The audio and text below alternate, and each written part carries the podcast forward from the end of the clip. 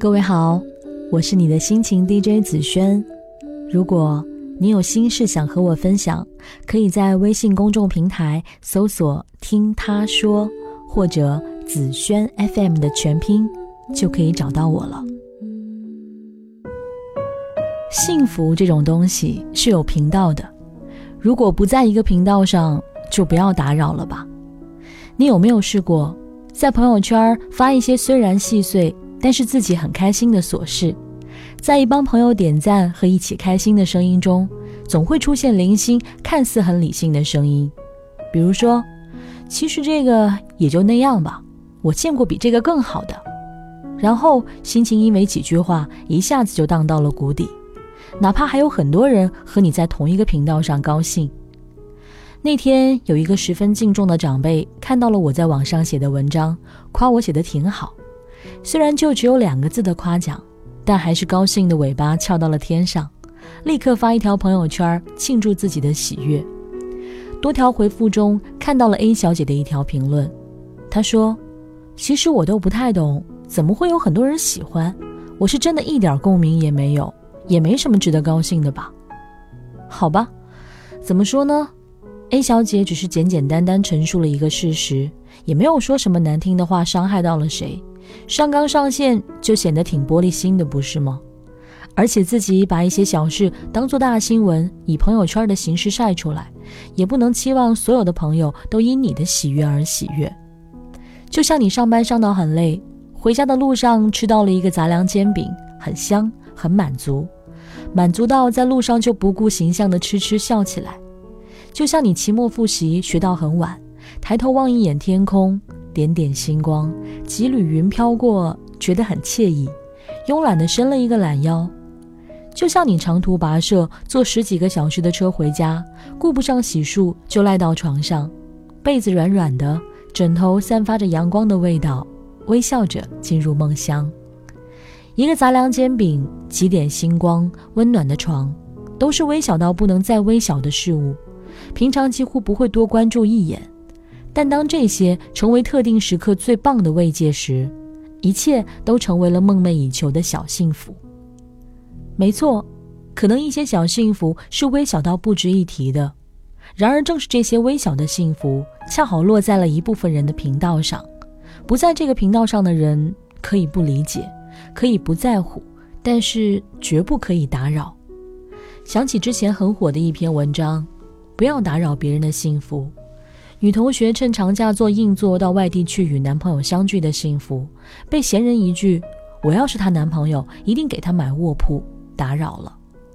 中年男人与中年女人贫困却相濡以沫的幸福，却被闲人讥讽的嘲笑声打扰。儿子考上大学给全家带来的幸福，却被闲人的攀比打扰。人们总喜欢站在自己的价值观的制高点去俯视他人的幸福。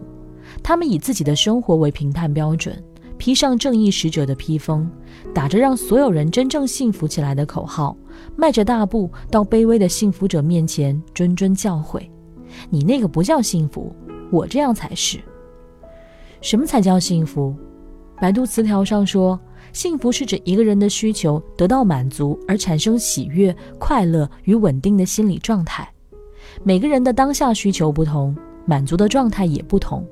自然而然的幸福的频道当然不同，需求虽然会随着欲求扩大而变化，但当我们为一个小小的需求被满足而小窃喜的时候，你们又何必用自己的标准来勾引我们暗中滋长的欲求，抹杀我们的幸福呢？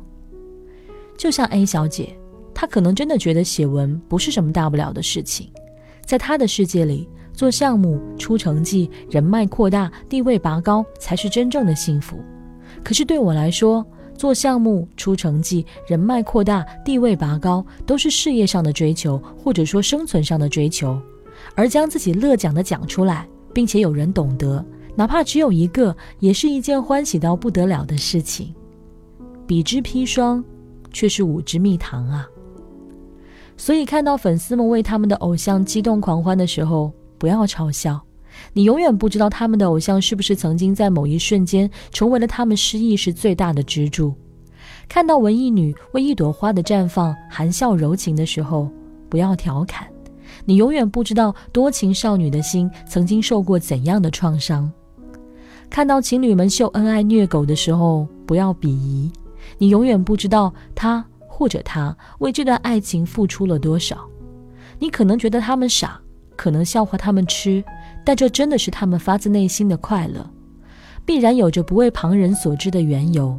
哪怕不能为他们点个赞，也请默默的在一旁看着就好，不要打扰。不打扰是你的温柔，因为你自己的幸福也不可能随时与旁人在同一个频道上。你幸福的原因也是美好且不容被打扰的。我是子轩，晚安喽。